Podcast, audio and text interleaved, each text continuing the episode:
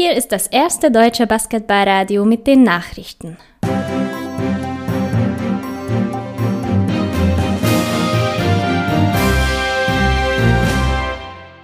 Die Tagesthemen mit Finn Erhardt am 01.08.2020. Guten Tag, das sind die Themen. BG Göttingen verpflichtet Gutierrez, Lössing schließt sich den Rostock Seawolves an, fünf Abgänge beim MTB Hannover.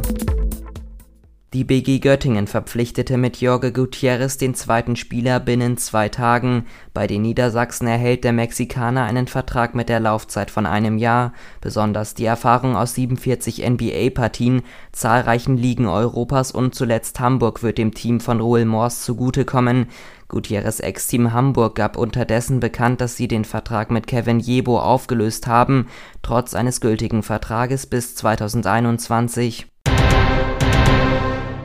Nachdem der absolute Leistungsträger Cadine Carrington den Vizemeister Ludwigsburg verließ, wurde schließlich dessen Nachfolger gefunden.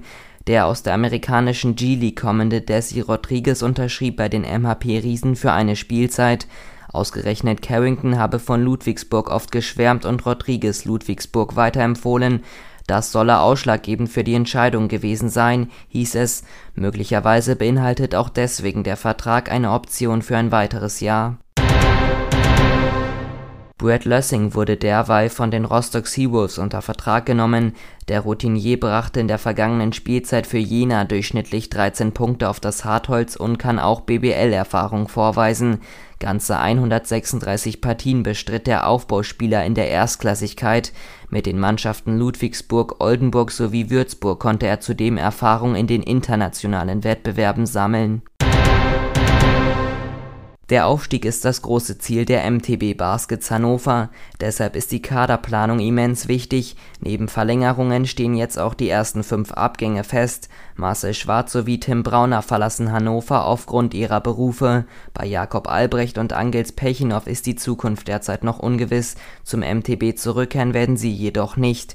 Der Weg von Mathis Fichter ist hingegen bekannt.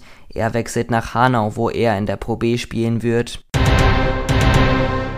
Das waren die Kalovo Basketball-Radio Nachrichten. Die nächsten Nachrichten gibt es in einer halben Stunde hier auf Basketball Radio FM.